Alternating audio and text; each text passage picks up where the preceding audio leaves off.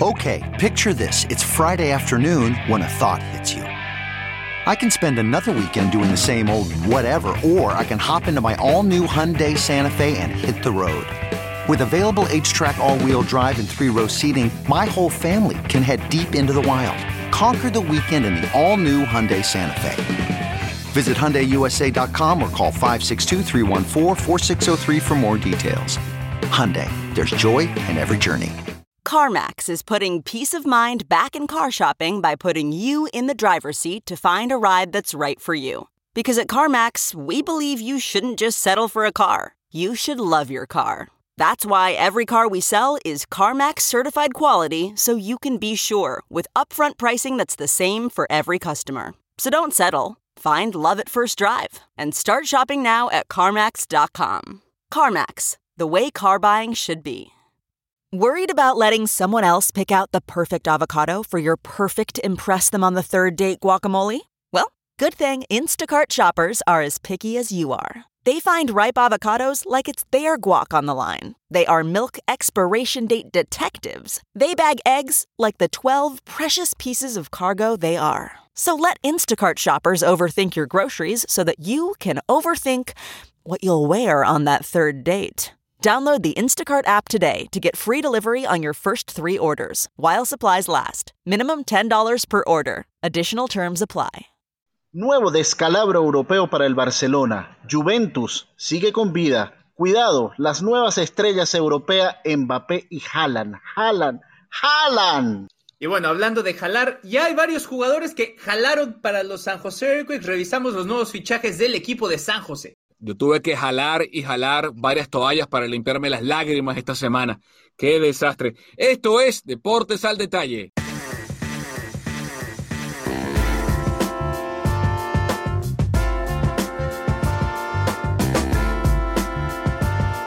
Hola, ¿qué tal? Buenos días, buenas tardes o buenas noches, depende de la parte del mundo donde se encuentren. Bienvenidos al episodio 21 del mejor podcast deportivo del mundo, certificado por mi mamá. Eh, Deportes al detalle con Pedro Andrade en Salt Lake City, Carlos Justice y quien les habla Carlos Mauricio Ramírez en el área de la Bahía. Hermanos de podcast, feliz semana 21. Qué rápido se ha ido, ¿no? Eh, uno iba a pensar que, empezó con un proyecto ahí de repente ya, 21 semanas después. Esto sigue creciendo, no como el proyecto del Barcelona. Mi, mamá también opina lo mismo. Mira, eh, bueno, un abrazo a todos. Eh, yo creo que no hay mucho que decir. No tengo nada que decir. Yo no quiero mm. decir más nada. Mm. Bueno, vamos a comenzar a hablar de la UEFA Champions League acá en Deportes al Detalle.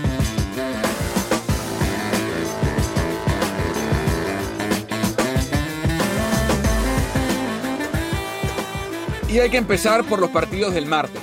Vamos en orden. El Barcelona, que seguramente va a ser el partido que más tiempo nos va a tomar analizar, no solamente por lo que fue el partido en sí, sino por las repercusiones que puede traer este compromiso.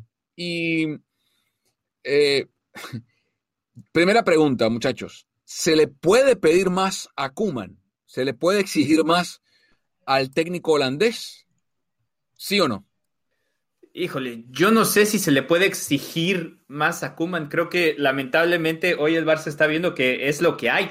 No creo que, y lo platicamos aquí, ahí había problemas estructurales después de que habían caído en la temporada pasada, problemas que se notaba que iban a tener, y al no poder llegar refuerzos, por, por obviamente por las razones económicas del club, pues yo no sé qué más puede hacer Kuman. Kuman tiene, tiene lo que tiene y lamentablemente creo que hasta ida yo creo, que la yo creo que la pregunta no sería a Kuman. Eh, Kuman es consecuencia de lo que está pasando en el Barcelona. Kuman es una consecuencia de todo el desastre deportivo que ha sido Barcelona en los últimos años. Yo creo que la pregunta sería, ¿a quién se le tiene que exigir más en el Barcelona?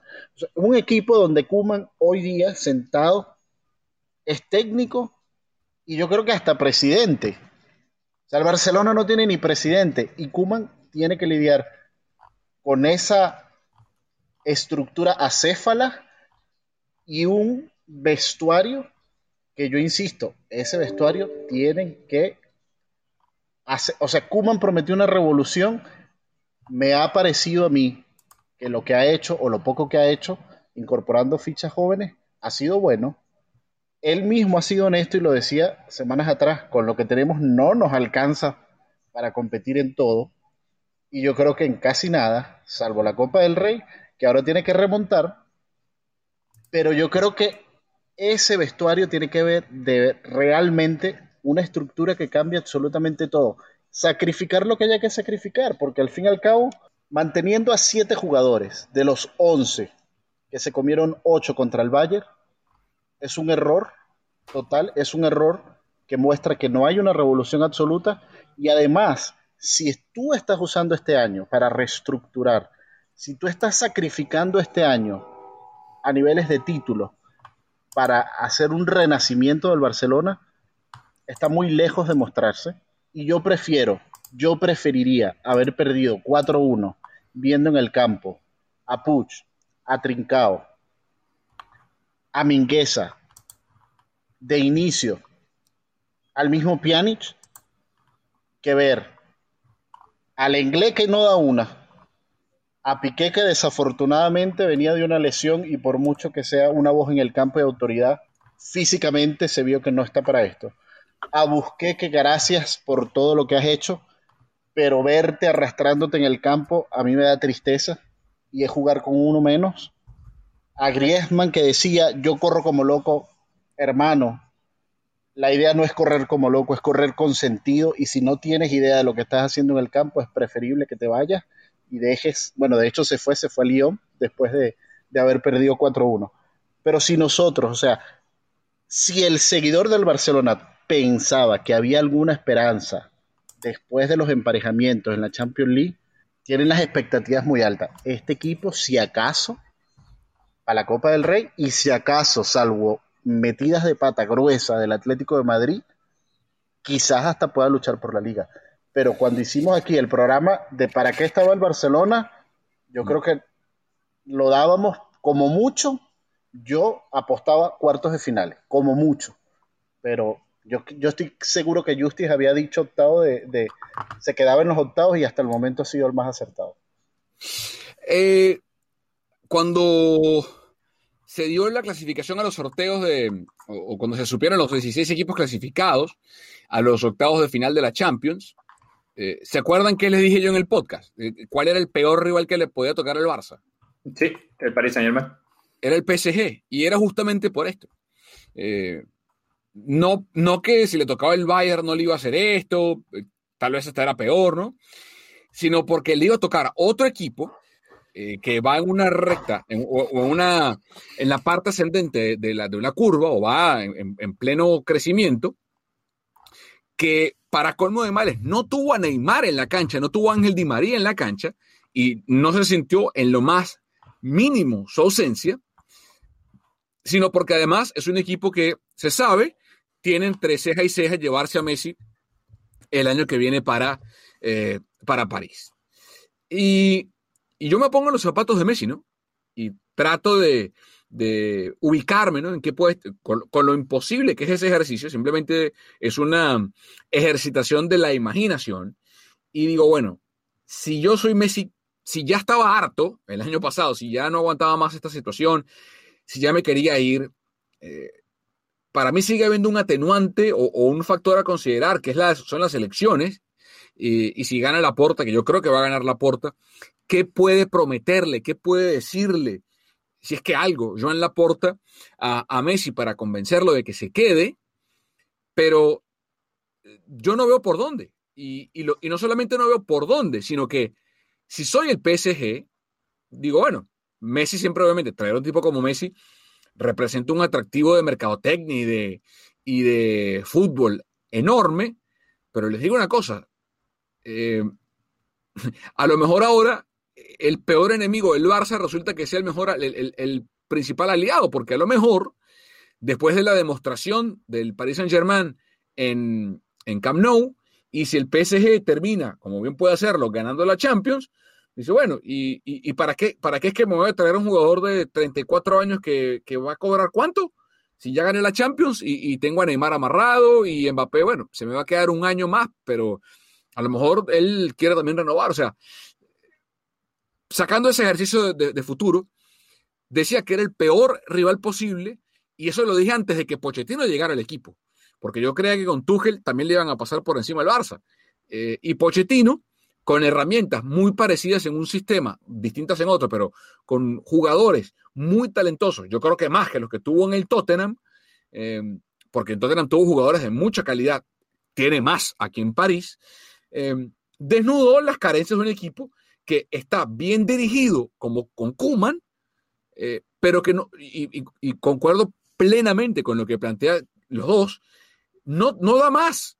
Y yo, fíjate, Pedro, antes de criticar a Grisman o a Messi eh, o al propio Dembélé, que tuvo un partido muy inconsistente en el ida y vuelta, yo veo al Barça y veo a la cera de enfrente y digo, fíjense la diferencia que hace tener dos centrales que estén físicamente enteros sin ser ningún dechado de virtudes, porque yo creo que podemos estar todos de acuerdo que eh, los centrales del Paris Saint Germain, o sea que que Kimpembe y, y, Marceliño no es que sean la, reencarnación o, o, el rejuvenecimiento, no sé, de, de Beckenbauer, y, no sé, y, de, Cannavaro, ¿no?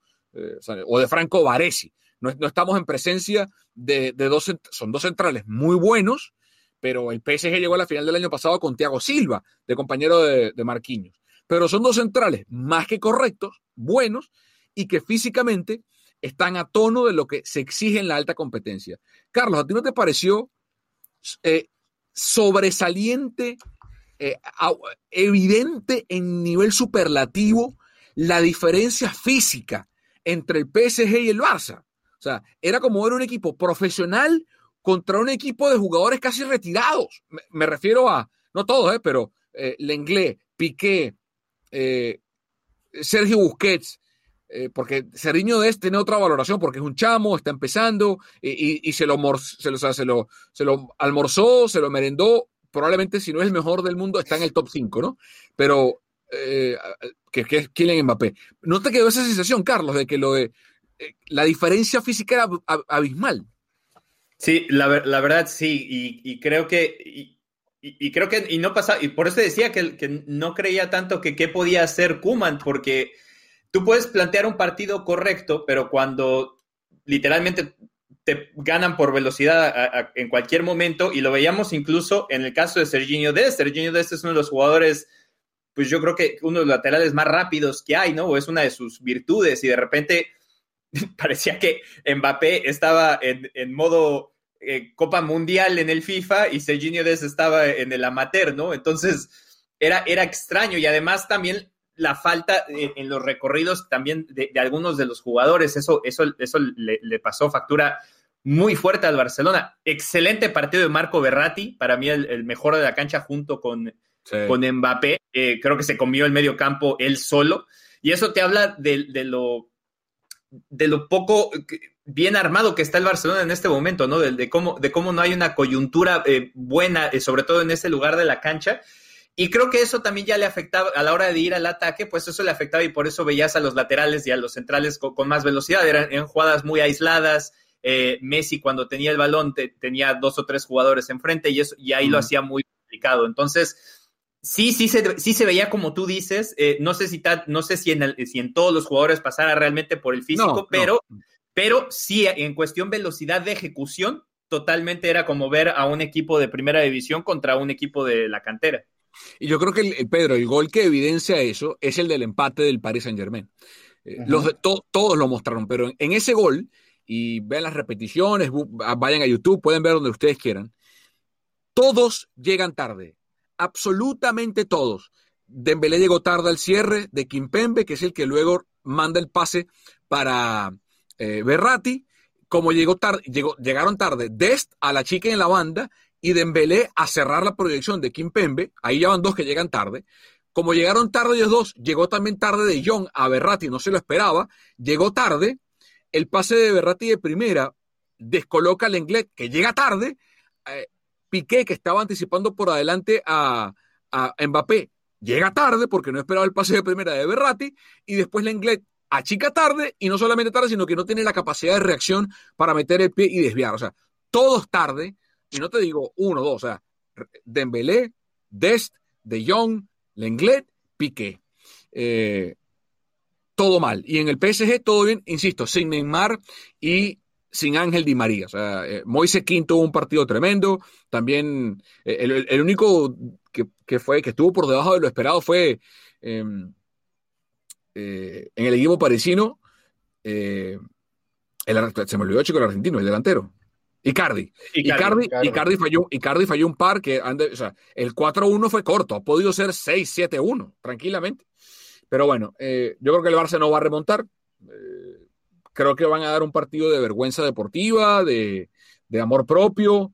Eh, este Paris Saint Germain, el año pasado, luego de la clasificación casi milagrosa a, siguientes instancias en la Champions, en ese partido ya en, Lisboa para meterse en la, en la, semifinal y en la final, dejó de lado esa etiqueta de equipo eh, pecho frío, de equipo pequeño, de equipo que siempre se le, se le quedaba corto, y con este partido en Camp Nou más todavía, yo creo que ya ese parece en Germain que, que el de una IM 16-5 en el Camp Nou, por lo menos en esta versión, no creo que se le escape la liebre a Pochettino y compañía en, el Parque de los Príncipes. Eh, no, sé cómo, no sé con qué, no sé cómo va a ser. Kuman, ¿qué va a hacer? ¿Va a poner tres en el fondo eh, y, mandar todos arriba para buscar? Tiene que marcar eh, cuatro goles. Porque si gana 3-0 no alcanza. El 3-0 pone la serie 4 1, pero por haber marcado 4 en Camp Nou avanza el Paris Saint-Germain. tiene que meter cuatro goles el Barça. Eh, sin recibir ninguno, que es lo más difícil, porque de que pueda marcar cuatro el Barça puede marcarlo. El tema es que los marque sin recibir. Y, esta ya para mí se acabó. Eh, para mí se acabó el, este ciclo de jugadores está acabado hace rato, sea, un grupo de ellos, los que, los que hemos mencionado, Piqué, Busquets sobre todo, eh, y Lenglet quisiera verlo con otro central al lado, a ver si puede sacar algo más. Un Titi es un exjugador, ya ni siquiera cuenta. Mingueza no vale para la evaluación. Entonces, eh, la siguiente pregunta sería, Carlos, si la porta va a tener la personalidad, eh, el arrojo, porque a Piqué lo acaban de extender hasta el 2024, ve tú a saber por qué, para hacer esa limpieza. yo creo que la limpieza no viene de parte del técnico. Hay gente, yo creo que se equivoca la opinión pública. Kuman, eh, eh, o sea, tiene que haber un director deportivo que junto con el técnico haga una planeación, que no tiene que ser la porta, tiene que haber un director deportivo, que para mí debe ser Carles Puyol, que le diga, señores, Gerard, usted no más. Eh, Busquets, usted no más. Así como y se, le, y se le agradece el tiempo de servicio, las, las, gestas logradas, las noches mágicas, como lo queramos decir, ya no más. O sea, ya no más. Eh, pueden seguir a Xavi a Qatar, pueden seguir a Andrés a Japón, pueden irse a la MLS, pueden irse a China, pero al nivel que se exige del Barça, no va más. Eh, y gracias por su servicio, no pasa nada y vendrán otros más. Pero no sé, ¿lo va a poder hacer, Carlos, o no? Yo creo que sí, sí puede, y creo que ahí lo único que va a tener que hacer es que a lo mejor al principio la gente va a estar un poquito resistente al cambio, porque eso es normal, pasa con pasa, por casi por cualquier cosa, cualquier cambio que hay en, una estructura, sobre todo en la de un equipo. al principio tal vez a los fans les moleste que, que la porta eso, pero yo creo que si la porta es inteligente es lo que tiene que hacer. No hay, no hay más, no hay, no hay otra opción. Y en este caso, eh, el lo único que sí llama la atención fue cuando la renovación de Piqué para mí fue la que fue excesiva. Lo demás, y le va a tener que sacar, de alguna forma va a tener que poder venderlo, porque no lo puede sacar solamente, ¿no? Entonces, ahí recuperará algo, tal vez pueda ir a, otra liga. Me lo imagino a lo mejor tal vez haciendo el paso a MLS, podría ser una opción para, para Piqué, para también rescatar un poco, poco de dinero. Yo no veo a la puerta eh, tentándose el corazón para, para seguir haciendo al club grande. Ahí el único problema es qué va a pasar con, con Leo Messi. Para mí el, gran eh, elefante rosa del, del Barcelona en este momento es ser el, presidente que dejó ir a Messi, ¿no? El presidente que vendió a Messi, pero para mí es la única reestructuración. Es que no, lo va, a vender, es que no depende de la puerta, ese es el tema. No depende de la puerta, Carlos. Si Messi dice me voy, me voy. Ya se fue. Por eso digo, si Messi, pero digo, si Messi se va, si Messi se va porque él decide irse, entonces la puerta se puede lavar las manos, no, no, no quedó por él. Si Messi sigue, no quiere irse, a pesar de que se va, a pesar de que se le acaba yo entiendo que se le, se termina el, el, contrato y puede irse libre, eh, entonces la puerta está, eh, queda mejor, porque puede deshacerse de ese, de ese salario, eh, evitar, evitar el problema y, que, y no queda en él. Pero te digo, no, no creo que la puerta se vaya a tentar el corazón con los otros, contra las otras piezas que no le funcione, porque lo primordial para el club es sanear las arcas y eso es lo que tiene que hacer primero, lo demás ya vendrá después. Sí. Pedro, ¿cuál, dame tres movimientos que tiene que hacer el presidente del Barça de entrada para, para revitalizar el equipo? Mira, primero, Laporta, yo estoy casi seguro que será el presidente del, Barcelona. esa idea no me la quita absolutamente nadie. Va a ser un presidente impopular. Y va a ser un presidente impopular por tres cosas. Te voy a decir solamente tres cosas en específico. Uno, arriba en la delantera, yo creo que es indudable que tienes que dejar ir a Dembélé o Griezmann y cuidado si no los dos. Ya ni hablo de Bradway. Bradway está de paseo por el Barcelona porque su condición además fue muy especial y específica de cómo llegó. Dos, tienes que ver cómo suplir la ida de Messi. Ya esto no es que si Messi se queda, que va a esperar, que va a hablar, que me va a sentar, que quiero que el proyecto Barcelona no tiene proyecto y no va a tener un proyecto deportivo porque sencillamente los números financieros no le dan para buscar un proyecto que compita en Europa. Tiene que enfocarse exclusivamente en la Liga de España, que yo creo que le alcanza, porque el, desgaste físico del Barcelona no es solo del Barcelona, el desgaste físico se está evidenciando en equipos de España, en equipos de la Liga. Y tres, cortar de cabeza, de raíz, yo creo que sobran los piqués en el Barcelona y cuando digo sobran los piqués no hablo del jugador, sino hablo de esa persona que fuera del campo, a mi entender, también hace mucho daño al Barcelona. Cuando hablaban, por ejemplo, de, un vestuario que tenía más autoridad que Bartomeo, y creo que sin ir muy lejos, creo que la realidad así lo demuestra, creo que sí, tenían más autoridad que el mismo Bartomeu, pero creo que ese tipo de jugadores que están en constante, no polémica, pero en constante confrontación y el toma y el y, aquí estoy y menciono esto y te escribo lo otro y hago esto y después vas al campo y no eres ni siquiera el 5% de lo que muestras, yo creo que eso hace mucho daño. Yo creo que la puerta tiene uno que recuperar el saber fichar, el fichar barato y darle mayor importancia nuevamente a la Masía. En la Masía hay muy, o sea, hay. Ya lo vimos, por ejemplo, con Elites, que jugó, me pareció muy buen jugador para la corta edad que tiene. Mingueza me ha sorprendido también para la edad que tiene, lo, bien que lo ha hecho a pesar de sus errores. Eh, tienes incorporaciones nuevas como Pedri, que tiene un gran futuro. Ansu Fati cuando, cuando se recupere, veremos en qué nivel llega, pero es joven y, tiene un gran futuro por delante. Eh, Trincao parece que encontró finalmente parte del nivel que se vendió en, Portugal y que hizo que su llegada, digamos, fuese ilusionante. El mismo Serginho Dez, a pesar de los errores que pudo haber tenido contra el Paris Saint Germain, me parece que es un jugador con mucha proyección. Creo que el talento joven será la clave. Mm. El, la extensión de contrato de Piqué fue más una, ¿cómo decirlo? Una herramienta para diluir su salario a lo largo de cuatro temporadas en vez de dos, porque eh, fue, lo que, fue lo que intentó hacer Laporta, eh, perdón, eh, Bartomeu con la extensión de contrato hasta que él tenga 37, tiene que cumplir una serie de, partidos específicos para que entre, porque son las opciones del equipo, para que entren en vigencia esos dos años hasta que él tenga 37. Y, y fue una forma de tratar de, de sanear un poco la, economía. Pero yo les digo una cosa. ¿eh? ¿eh? Piqué tiene en su interés ser presidente del Barça en el futuro. Él no ha escondido esa, esa, esa ambición, ese deseo de ser presidente del Barça. Y yo no dudo que pueda hacer un gran trabajo, porque yo no dudo de ni la catalanidad ni el amor por el Barça que tiene Gerard Piqué, que fue formado en la Masía, más allá de que tuvo un, un paso por Manchester. Yo, no jamás pondré en duda eso. Lo que tiene que pensar Piqué como político, porque si pretende ser presidente del Barça, tiene que entender que es un político y que su carrera política empieza ya, es qué me conviene más, o sea, qué le conviene más al Piqué de hoy versus qué le conviene más al Piqué del mañana. Porque el Piqué de hoy lo que decida puede de manera determinante decidir cuáles son las opciones del Piqué de mañana de ser presidente del Barça.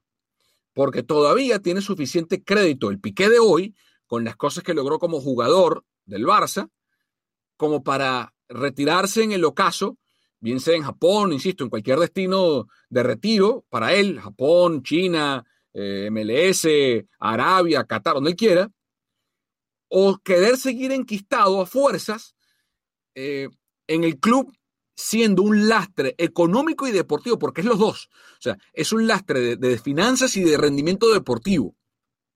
Es lo que yo creo que él tiene que pensar. Y, si la tiene clara, dirá, ¿saben qué? Tengo 34 años, acabo de cumplir 34, em, ya no va más, ya, o sea, ya estoy cansado de, Sí, está bien, es verdad, puedo rendir en partidos contra el Alavés, contra el Getafe, contra el, la Ponferradina en Copa del Rey, contra el, qué sé yo, el Castel de Fels, el, Gamper, es, buenísimo, está bárbaro. Y a lo mejor me quiero esperar a la temporada que viene porque quiero que mi retiro sea en el Camp Nou con público y no lo quiero vacío. Está bien. Eh, pero ya no va más. Igual Busquets, ¿eh?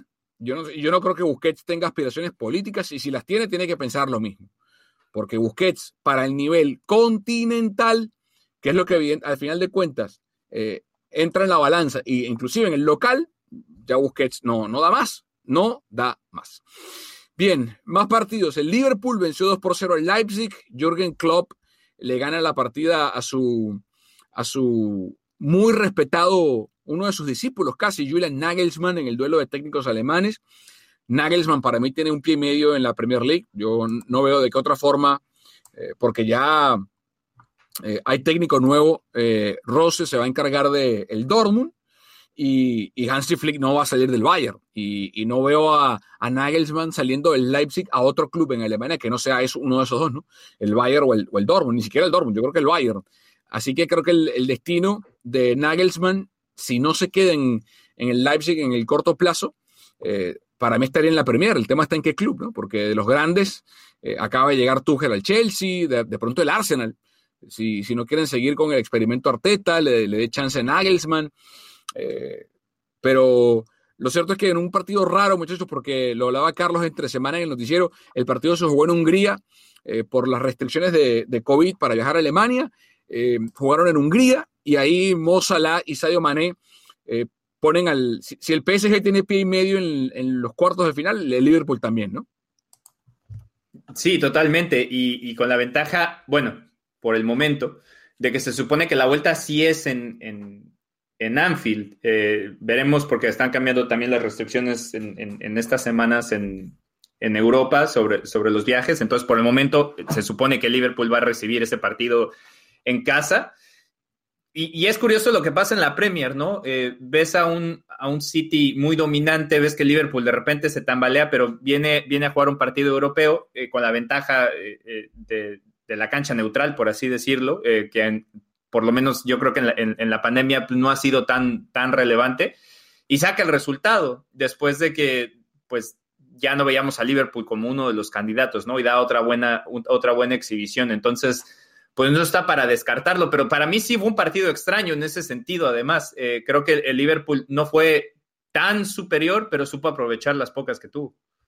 Y además extraño también tú lo dices no solo del Liverpool. A mí me sorprende, eh, digamos, qué tanto puede cambiar un equipo de unos meses para acá. El equipo alemán nos sorprendió en la pasada edición con, un buen nivel de juego. Y, en esta oportunidad, bueno, dos errores puntuales le, cuestan obviamente eh, la derrota. Y lo decías tú muy bien también, el cambio que da el Liverpool. Hmm. Creo que, creo que hoy día está, si no me equivoco, quinto, sexto en la Premier.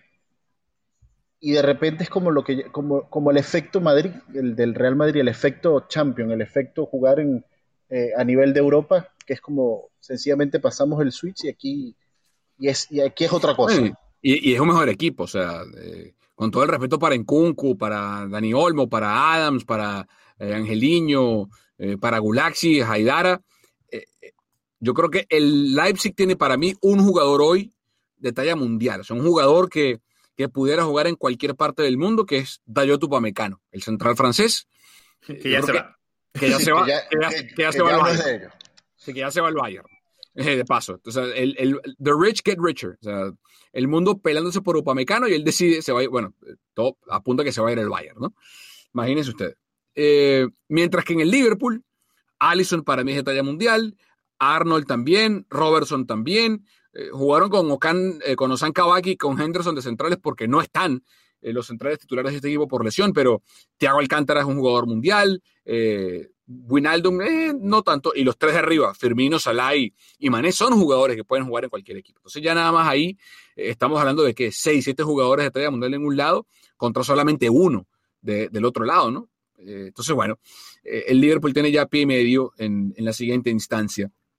Y si hablamos de, ah, bueno, nos saltamos a Mbappé porque vamos a tocarlo ahora, en, esta parte del podcast. Carlos hablaba, Pedro hablaba en la introducción de la nueva era mundial que ya estamos viviendo. Eh, Messi y Ronaldo siguen vigentes eh, y se están solapando con quien yo creo van a ser las dos próximas, eh, los dos próximos futbolistas llamados a dominar el plano internacional. No sabemos si como Messi o Ronaldo, pero tampoco tienen por qué serlo, ¿no? Pero sí que parecen ser los dos destinados a, en el futuro inmediato, hay quien se atrevería a, a colocar en esa lista en su Fati. Yo necesito ver más de Fati para ponerlo en, esa, en ese listón. O sea, M- Mbappé ya es, golea- ya es campeón de la Copa del Mundo con Francia y protagonista. Y, y Erling Haaland tiene 18 goles en Champions sin haber cumplido 21 años de edad. O sea, piensen eso. Ha marcado 18 goles en Champions, que se dice rápido, sin haber cumplido siquiera los 21 años de edad. Para darle contexto a eso, el jugador que tiene más goles marcados en Champions antes de los 21 años es Kylian Mbappé, que marcó 19 entre lo que hizo con Mónaco y lo que hecho con Paris Saint Germain.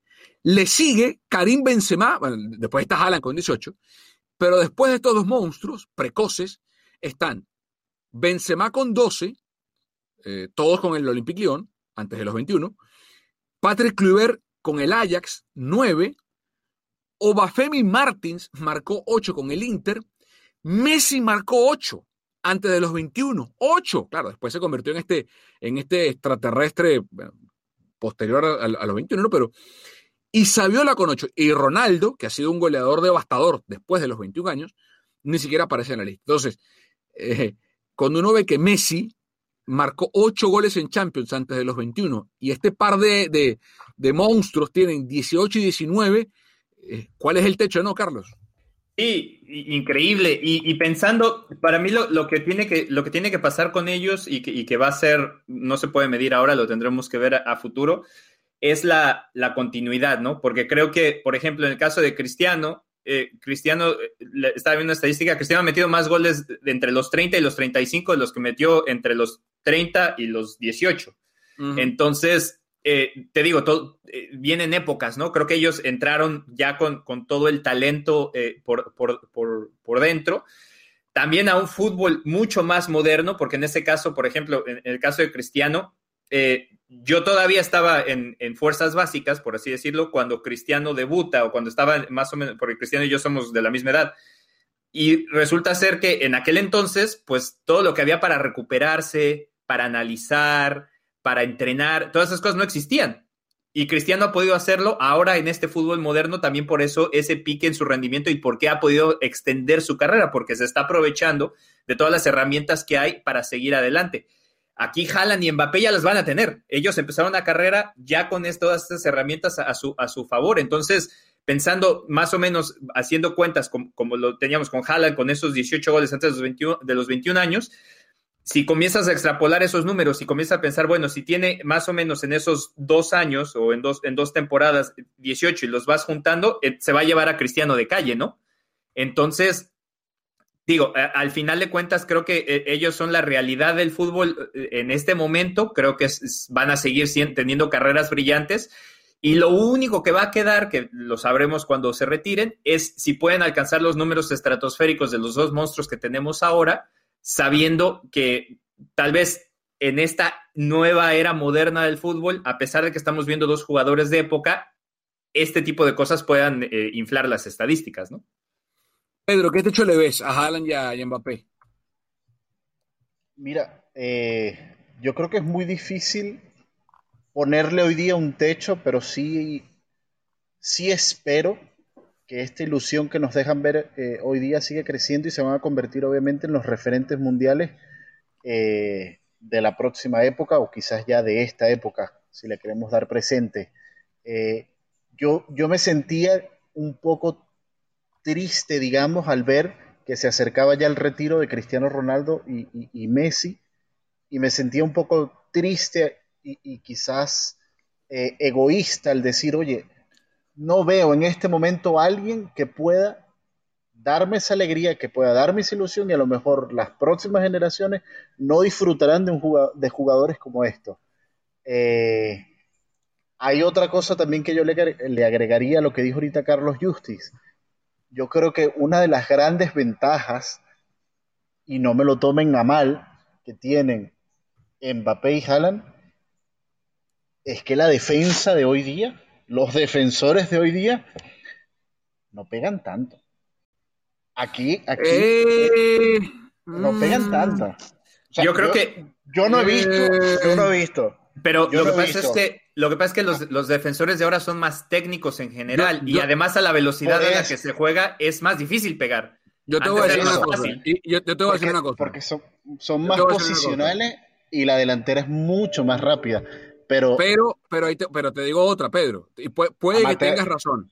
Puede que tengas razón. lo agarra, perdón, a Mbappé lo agarra Materazzi y, se le acabó la carrera. Pero es que creo que Materazzi nunca lo hubiera alcanzado. ese, es el tema.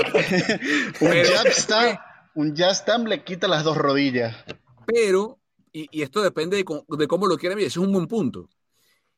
Eh, a lo mejor los dos se están viendo beneficiados o perjudicados por el VAR también, porque ninguno de estos monstruos tuvo VAR hasta hace dos años. O sea, ningún, me refiero a Ronaldo, Messi o a los que vino antes de él. Eh, a lo mejor digo, y, no sé si se benefician o perjudican porque la verdad es que no lo sabemos, porque a lo mejor resulta que eh, a Haaland le anularon dos goles que, el VAR ratificó o al revés, le anularon, le, invalidaron dos goles que sin VAR se validan. Eh, o sea, es otra forma de verlo. Pero yo no sé, lo de, los defensores duros, eh, o sea, sí, que no hay un Pablo Montero hoy en día, un, tipo como Jab Stam o un, mediocampista como David. yo te entiendo, te entiendo. Sí, la, calidad no se le niega, absolutamente. O sea, la calidad es indudable. Pero ponerlo en tela de juicio es. Siempre va a aparecer un Pepe por ahí, ¿eh? Cuidado. Siempre hay un Pepe por ahí. Eh, y sacamos el tema de Haaland porque hoy el Haaland, eh, Erling Haaland, que yo no sé cuánto le queda en Dortmund, honestamente. Creo que lo único que puede, no sé si apañar, lo único que pudiera evitar que vivamos una era, o sea, ¿qué hizo que la era Ronaldo Messi fuese tan atractiva, muchachos? Para ustedes. Que jugaran entre ellos en la misma liga. Eso, listo, eso, eso es. Porque si Ronaldo y Messi hubiesen estado uno en el Chelsea y otro en el Inter, o uno en el Madrid y otro en el Bayern, igual, o sea, los hubiésemos visto en las Copas del Mundo, los hubiésemos visto en los balones de oro. El atractivo justamente estaba en eso, en lo que dice Carlos, que todas las temporadas que estuvieron uno frente, una década de Ronaldo contra Messi por la Copa del Rey, Ronaldo contra Messi por la Liga, Ronaldo contra Messi en la Champions, en la misma liga. O sea, eso fue lo que le dio el atractivo. Eh, y más allá de que sea un espectáculo, ver a Haaland y Mbappé juntos en un equipo, yo preferiría verlos en la misma liga cara a cara. La liga que sea, si Haaland se va al, al, Olympique Marsella, o si se va uno al Bayern, o, si Mbappé se va al Bayern y se queda Haaland en el Dortmund, o si se va Haaland al, al United y se va Mbappé al Chelsea, no importa. Pero quiero verlos en la misma liga uno contra el otro para tener de nuevo esa eh, porque eso creo que yo fue lo que creo yo que fue lo que le, le dio más fuego a esa rivalidad Messi Ronaldo más que los balones de oro y, y todo eso no y además en los equipos en los que estaban, ¿no? Porque para mí no hay otra rivalidad como esa en el, en el fútbol europeo. Eh, si hubieran estado en el United y en el City, a lo mejor no hubiera sido lo mismo. En el Chelsea, el Arsenal, hasta en el Arsenal y el Tottenham. creo que la única donde hubiera, hubiera sido igual de pasional hubiera sido en el Celtic Rangers, pero de ahí... de, pronto, Carlos... El América Chiva. de pronto, Carlos, si estuviésemos en los 80 y el calcho fuera el calcho, si el Inter ficha Haaland y el Milan ficha Mbappé, hubiese sido algo, algo parecido, pero igual, o sea, el, sex appeal del, del, Madrid y el Barça hoy en día es, sí, eh, eh, es muy grande. Eh, y Haaland, este miércoles, muchachos, destrozó entre él y el, más allá de que quedó 3 a, 3 a 2 el partido, eh, una cosa, yo no recuerdo un futbolista, ayúdeme si se me escapa la memoria, del, del tamaño, o sea, de la envergadura, de la estatura de, de Haaland con la potencia en carrera que tiene el, el noruego, porque eh, suelen ser características que, que, van una en contra de la otra, que, se, que, se, que, no están de la mano. Haaland mide, para los, vamos a dar la doble estatura para los que manejan pulgadas como metros, Haaland mide 6'4", eh, estamos hablando de un metro 94. ¿no? Eh, Haaland es más alto, por ejemplo, que Stephen Curry, que mide 6'3", para que lo visualicen en términos de NBA. Eh, ¿Recuerdan ustedes algún jugador de un metro 94, muchachos, que corra como Haaland? O sea, que se mueva con la plasticidad de Haaland. Slatan, ¿no? Solamente. buena, esa es única, exacto. Él, él, buen punto. ¿Recuerdan a otro? Aparte, eh, jugadores altos, técnicos, sí. Jan Kohler, por ejemplo. no, pero no corre con velocidad no, impotencia, nada que ver. No, Slatan mide incluso 6'5. Slatan mide un, mide un centímetro más, mide 1,95. Y Slatan tiene a su favor el, hecho del taekwondo. Eh, para los que no saben, Slatan es negra en taekwondo. Y, digamos, eso le da otro tipo de, plasticidad y de, facilidad, de potencia en arranque. Pero sí, lo, lo de Haaland de verdad tiene matices de Slatan, pero incluso yo, quisiera ver si alguien alguna vez midió la velocidad de Haaland, porque a mí lo que me impresiona más que su plasticidad, Carlos, es la velocidad, el arranque que tiene Haaland. Y además en, espacio corto y en espacio largo, porque a veces uno suple el otro, ¿no? Hay jugadores que tienen muy buen arranque en espacio corto, hay otros que tienen más fondo. Eh, por ejemplo, otro jugador que es, que es bastante alto es Lukaku, ¿no? Eh, no es, es, una pulgada por debajo de Haaland, es un jugador con mucha potencia, pero no tiene la velocidad de Haaland, tiene la potencia. O sea, tú, tratar de, en, carrera, tratar de quitarle un balón a Lukaku no se lo vas a hacer, te va a poner el brazo encima y no lo vas a alcanzar. Pero sí, sí puedes ir compitiendo con él en velocidad. Haaland arranca y no lo alcanzas. Y así sean 10, 15, 20, 30 metros, es lo mismo. Fíjense lo de la, lo de la plasticidad de Haaland, Pedro. Estaba leyendo que a los 5 años de edad empezó a practicar atletismo y logró el récord del mundo de salto de longitud para un niño de 5 años. Saltó un, saltó un metro 63. A los 5 mi hija tiene 5 años. No salta, o sea, ¿sabes lo que es un metro 63 de largo, en un salto largo eh, de un niño de 5 años? Para que se den una idea, es como saltar a los hombros de Messi. Exacto. Vikingo. Pero, o sea, pero esto fue en salto largo, no, un salto alto, sino un salto largo. largo. Un metro sesenta y tres. Eh, aparte practicaba balonmano y otros deportes, pero qué bárbaro. Peter Crouch. No, chico. Pero e, e, eso es raro porque Crouch, Crouch definía muy bien. Lo que pasa es que no, tenía la, no tiene la potencia, o sea, estamos usando la potencia, pero... pero Crouch, pero Crouch era, era, Era, se raro. Muy bien, se coordinaba muy bien para la altura que tenía. Pedro, Pedro. Peter Crouch era un tronco al lado de Haaland. No seas malo, Pedro. No seas malo. Al lado de Haaland, no, sí. No, no, no. Al lado, de, al lado de Haaland, sí. Lo que te estoy diciendo. Lo decía Carlos. La velocidad, obviamente, no. Pero para la altura, se coordinaba muy bien. O sea, son jugadores que, de verdad, son unos, unos troncos ahí parados. Te una cosa. Eh, coordinación. Yo entiendo, entiendo la fascinación por Mbappé, la entiendo perfectamente bien. Pero lo de Haaland, te digo, eh, yo no sé. A mí, me parece, a mí me parece un jugador mucho más completo Haaland que Mbappé. Ojo, apartando lo que hacen, pero creo que son, diferentes. Para mí son diferentes, son, son dos tipos diferentes. Claro, Mbappé te puede jugar más como volante por el externo, hace la cobertura hacia el medio, tiene velocidad, etcétera. Pero, por ejemplo, también depende de las necesidades. Y aquí me voy a meter un poquito de las necesidades del Real Madrid, que digamos son los que andan en este momento con la boca hecha baba por los dos. Yo, siendo Florentino Pérez, me voy por Haaland y no por Mbappé. Lo que pasa es que, lo que, pasa es que no, no tienes el dinero para hacerlo. Eso, eso es un movimiento de. Para empezar, para empezar. De, de, videojuego. Pero en el caso, supongamos que fuera un videojuego y me los puedo llevar a los dos, lo más interesante es que pueden jugar juntos. Sí, porque no, no se tropiezan. No, no son. No. Por ejemplo, Haaland juega con Royce y Sancho al lado en el, en el Dortmund.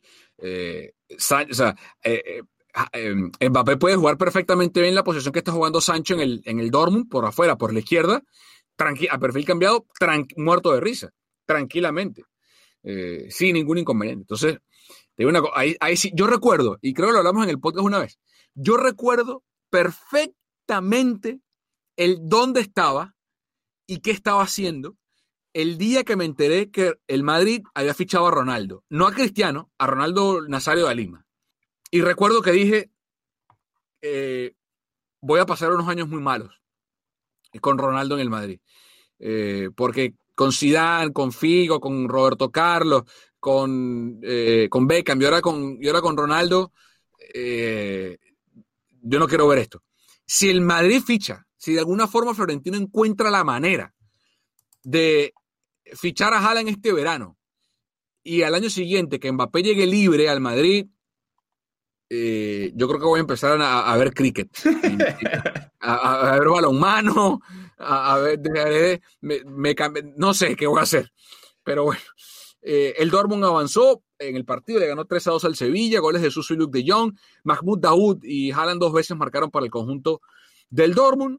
Y en el último partido la Juve se vio muy mal ante el Porto, pero quedó vivo.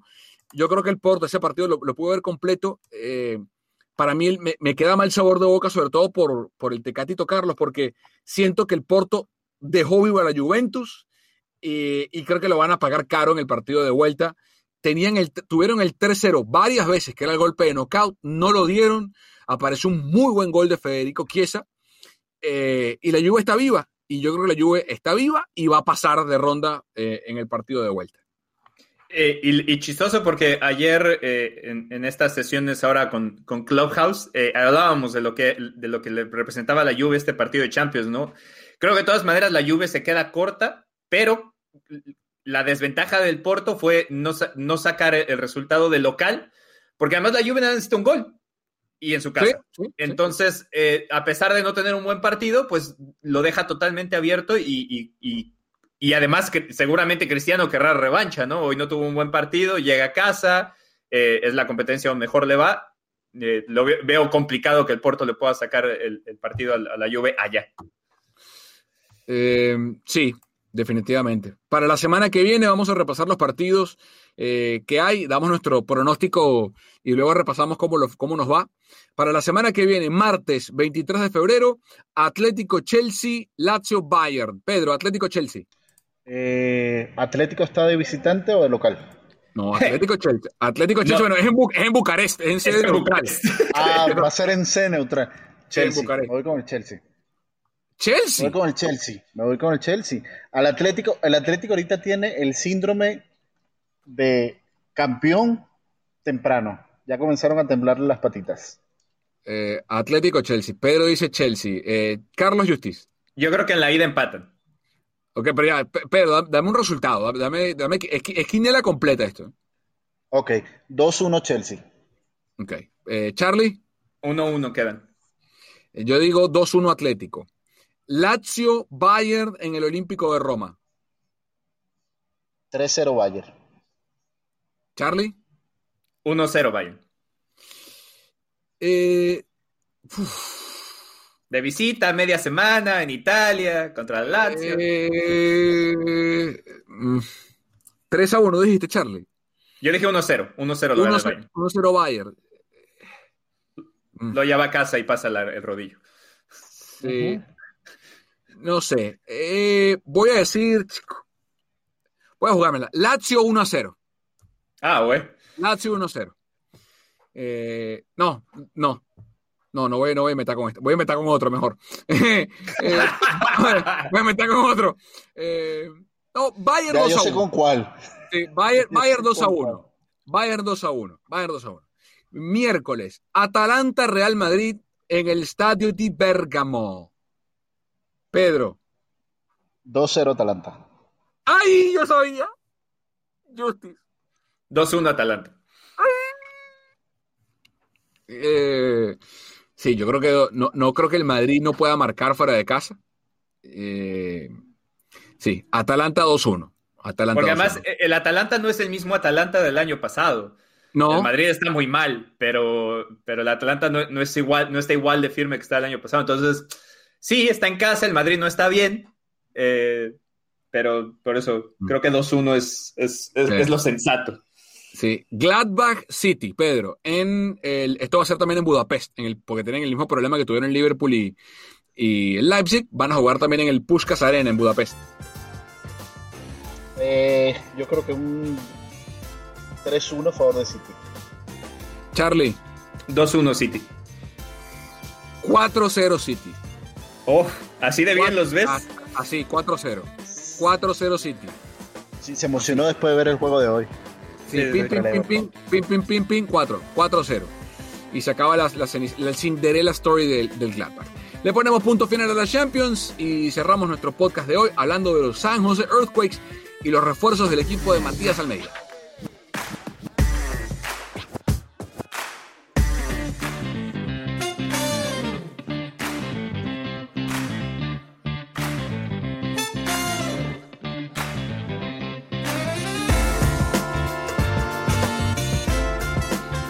Esta semana el equipo de Almeida y los Quakes hicieron anuncios de contrataciones. Mm, la primera fue la Chofis hace unas semanas, pero esta semana han hecho tres anuncios eh, el equipo de San José. Primero, llegó el volante de contención argentino Eric Remedi en un cambio con el Atlanta United.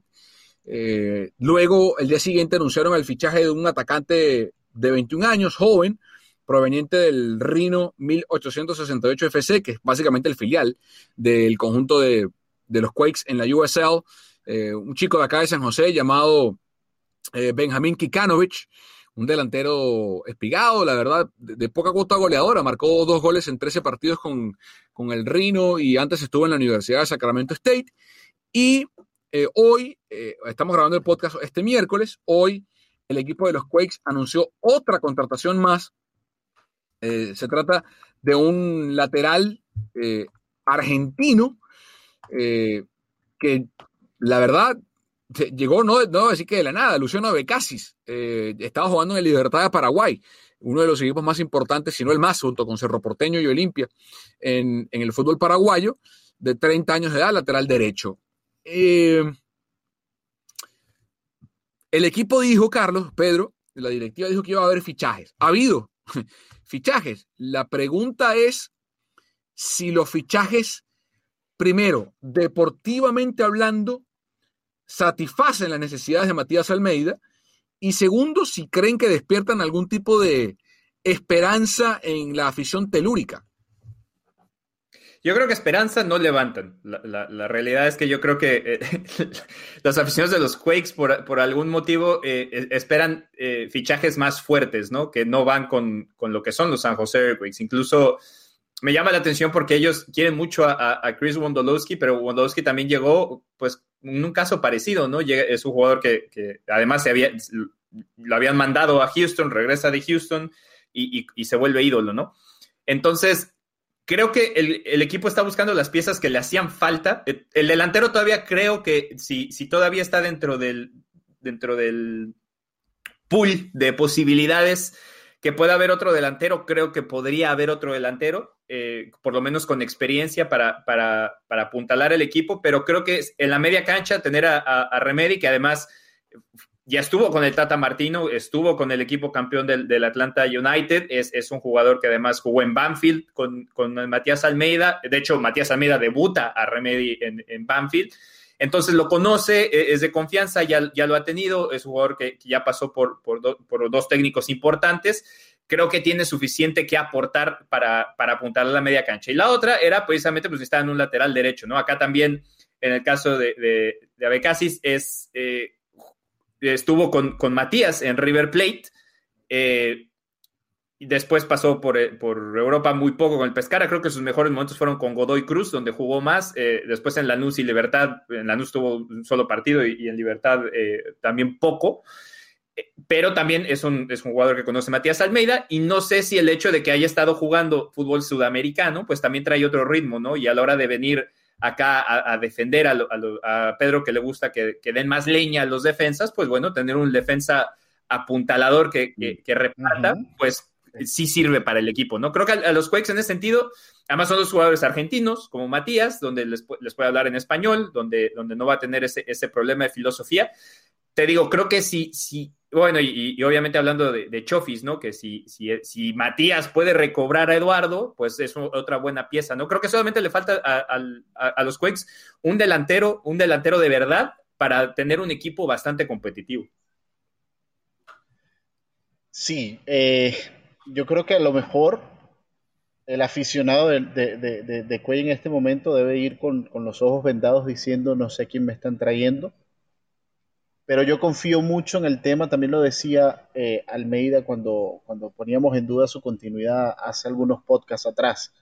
Él decía, yo necesito que me garanticen fichajes y que me garanticen además un proyecto. Y ahora yo creo que por el perfil de jugadores que están trayendo, yo creo que está muy involucrado obviamente Matías Almeida en exactamente esto es lo que necesito o este es el que necesito. Eh, lo decía Carlos Luciano Abecasis, no solo pega, sino que sabe pegar. En la primera división de Paraguay, en la Copa Libertadores, solamente acumuló cinco tarjetas amarillas y ninguna roja. Es un defensa que pega, que sabe entrar. Eh, en el medio campo yo creo que un jugador como Remedy también va a darle mucha frescura y, y, mucho control al juego. Lo que sí yo siento es una necesidad inmediata y lo que sí yo siento, digamos, es donde San José todavía no ha podido conseguir un jugador que rinda es en la delantera.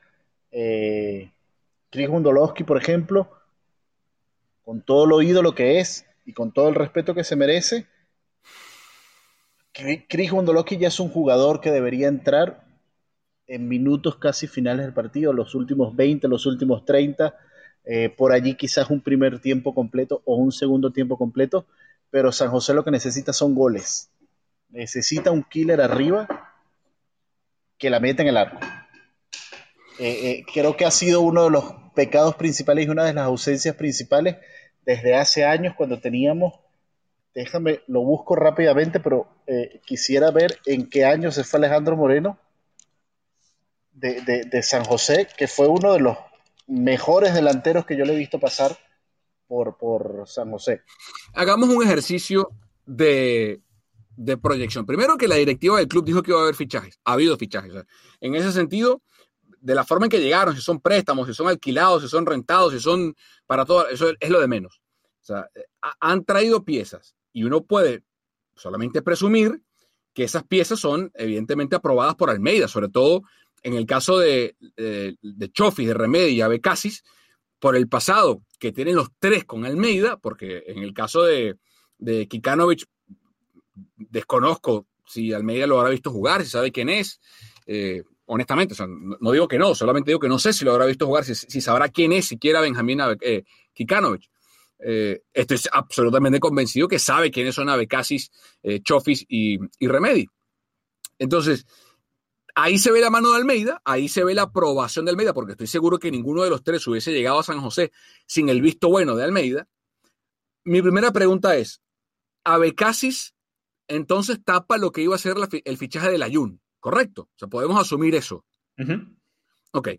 Si asumimos eso y entendemos que Abecasis es mucho más económico que el Ayun, que lo que iba a costarle el Ayun a, a los Quakes, bien sea por costo de fichaje y o salario o las dos, pues uno puede no más que presumir que el gasto que iba a hacer San José en la Jun, pues lo puede dedicar ahora a otro jugador, e, ergo un atacante, porque yo estoy de acuerdo con, los muchachos, con, con Pedro, creo que lo que necesita San José desesperadamente ahora es un 9, porque si repasamos la plantilla, uno puede hacer una proyección bastante clara de cómo sería una alineación ideal de Almeida, ¿no?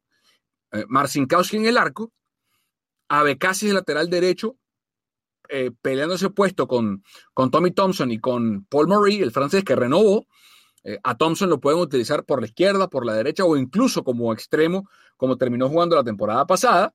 Eh, pero digamos, pongamos que Abecasis llega para tener ese puesto. Entonces estaría Marcin Kausi como arquero, Abecasis, Youngworth, Alanis y el peruano Marcos López, el lateral izquierdo. ¿Estamos de acuerdo ahí o, ven alguno, alguno distinto? No. esos tendrían que ser los cuatro de atrás y, con JT de, en la portería.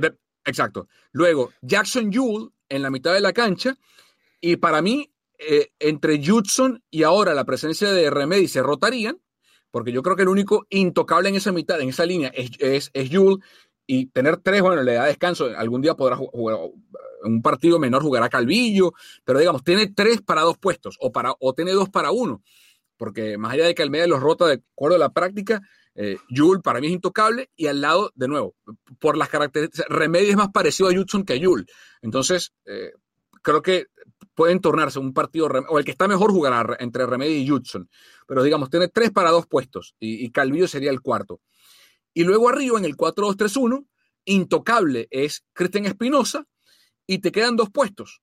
Eh, ahí entran en contienda Shea Salinas, Carlos Fierro, Andy Ríos y Kate Cowell, porque Ríos para mí es más un, eh, un jugador para esa línea de los tres eh, volantes detrás del atacante, más que el atacante, más allá de que medio lo puede utilizar ahí.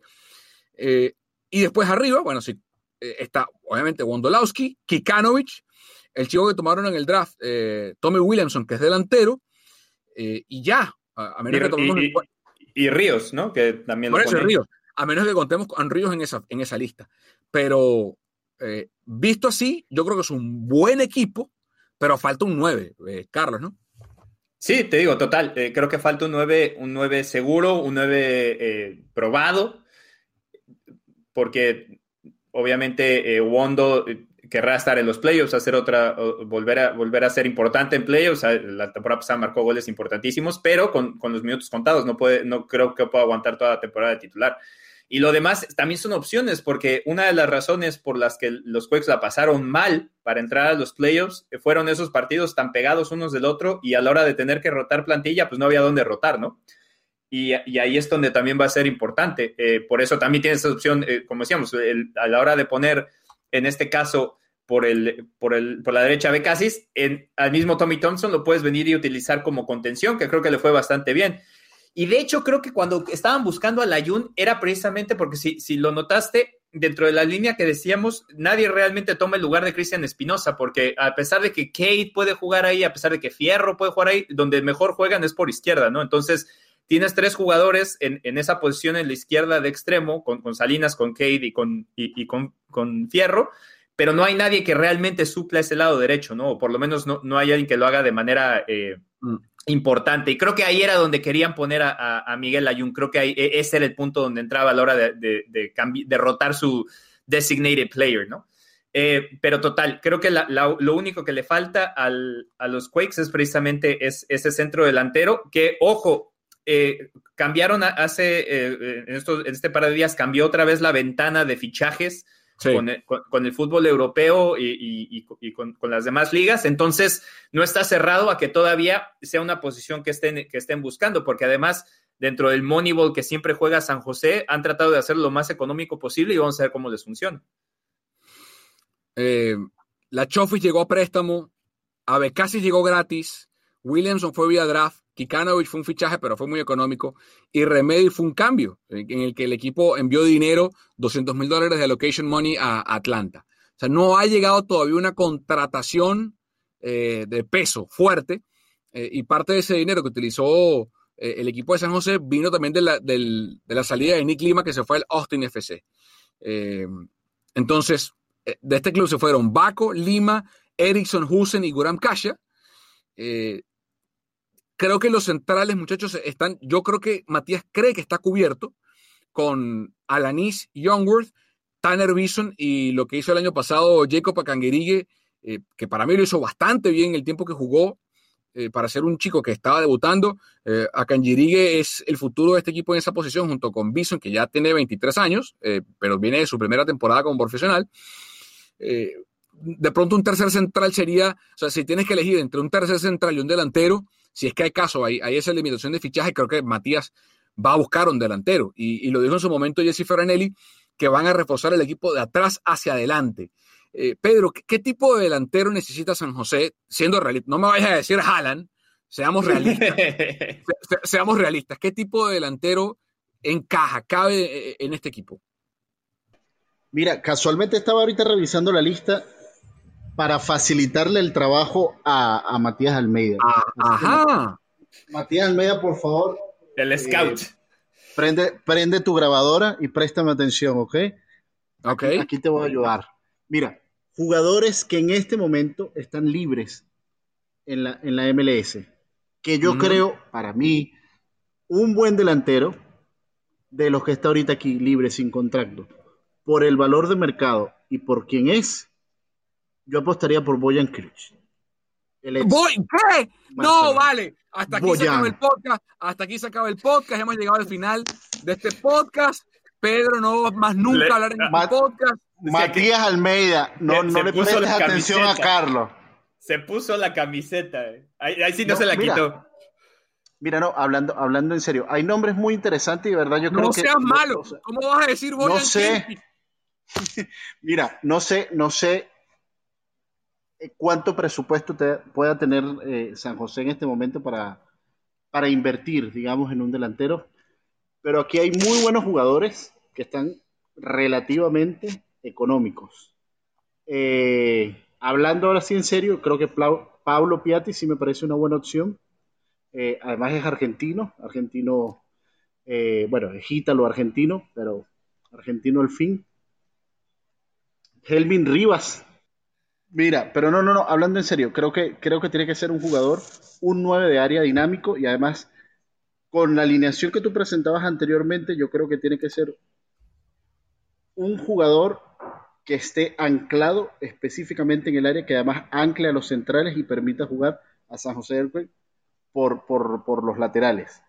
Eh, y además tiene que tener un muy buen golpeo de cabeza porque eso es algo que Wondolowski nos regala por su altura, su calidad. Es un jugador que, rematando en el área de cabeza y, además de hacer otro tipo de, filigrana, le sale. Pero creo que el perfil tiene que ser eso. Y si es suramericano, desde mi punto de vista, o por lo menos centroamericano hacia abajo, mucho mejor. Por el tema de picardía. ¿Qué delantero ves? Eh, este, Estoy revisando la lista que publicó de la MLS eh, con el último update que él hizo el 4 de febrero de los agentes libres que hay para la temporada 2021. Eh, veo pocas opciones. Kikamara es una opción. Eh, está sin contrato después de, salir de Minnesota. Tiene 36 años, pero es un jugador que conoce mucho la liga. Y si tienes opciones jóvenes en el banco, pues creo que puede ser una forma de. ¿Tú te imaginas? ¿Tú te imaginas? Sale Kei Kamara, entra Chris Wondolowski pero, pero si les, si les mides los minutos y tienes a los jovencitos, creo que puede, te, puede, te puede funcionar. Digo, eh, estoy viendo de las opciones, de las opciones que están sin, sin contrato. Obviamente, eh, todavía hay, hay, hay, otros, otros jugadores que pueden, que pueden llegar, ¿no? Eh, en esta misma lista está lo que estoy checando es si tiene contrato. Eh, en esta misma lista está Juan Agudelo, por ejemplo, que tiene 28 años de edad, también es delantero, está, eh, sin contrato eh, después de salir de Miami. y un eh, jugador, no, es atacante, pero un jugador como Freddy Montero, por ejemplo. Freddy Montero, a mí también me pareció una opción, pero creo que Freddy no cumple esa opción de 9. puede, es como, o sea, pero si traen a Freddy, pueden poner a Ríos de delantero y Freddy Montero en la mitad de la cancha. Pero... Sí, sí, sí. O los, o los dos o rotándose, eh, no, tampoco es, tampoco es mala opción. Para mí, esos son las de, los que están sin contrato, eh, que entren dentro de ese, de ese, de ese lugar, creo que son los tres que más me llaman la atención. No me desagrada Dom Dwyer, pero Dwyer no se va a ir eh, y va a dejar a Sidney Leroux en, en, Orlando. Así que te digo, de, de, los que están sin contrato hoy en la MLS y tener que ir a buscar otro lado, creo que son los tres más más próximos. Si Matías pudiera elegir, creo que el que quiere está en Sporting Kansas, ¿no? Sí, claro. y el otro en Miami. otro, en Miami. Eh, los, tiene en la liga, pero, pero bueno.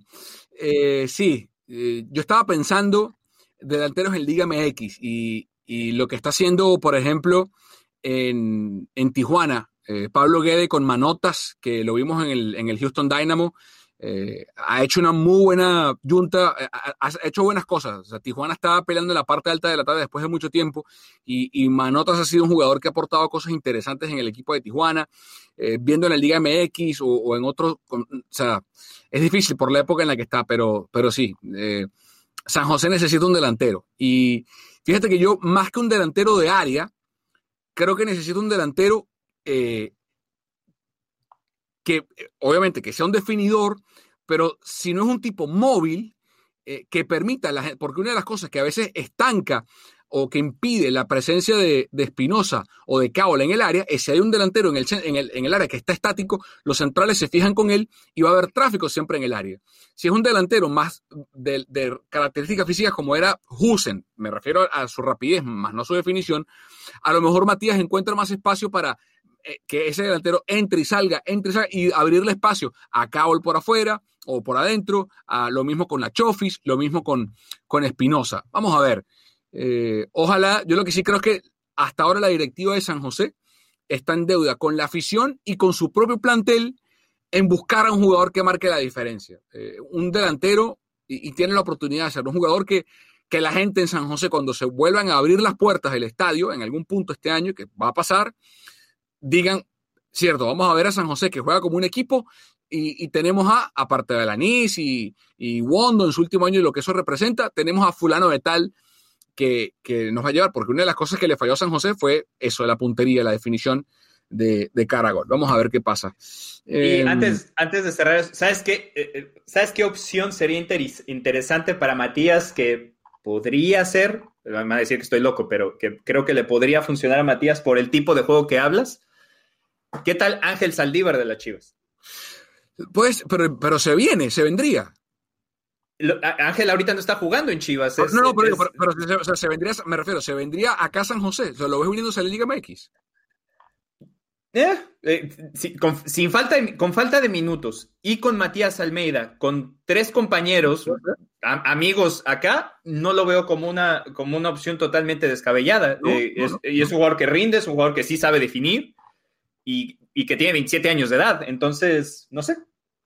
Tú sabes que yo por un momento pensé que iba a apostar por un jugador como, o sea, veía el futuro, eh, antes de que, de que se despertara, porque ha estado bien, un tipo como Roger Martínez, lo veía con perfil de venir a MLS. No sé si tendría San José como para pagar a Roger Martínez, pero después de los últimos partidos con el América ha estado muy bien Roger, eh, o ha estado mejor de lo que estaba antes, pero sí, la de Saldívar es una buena opción, sí, eso, si quieres un delantero que no, sé, que no, que no está anclado en el área.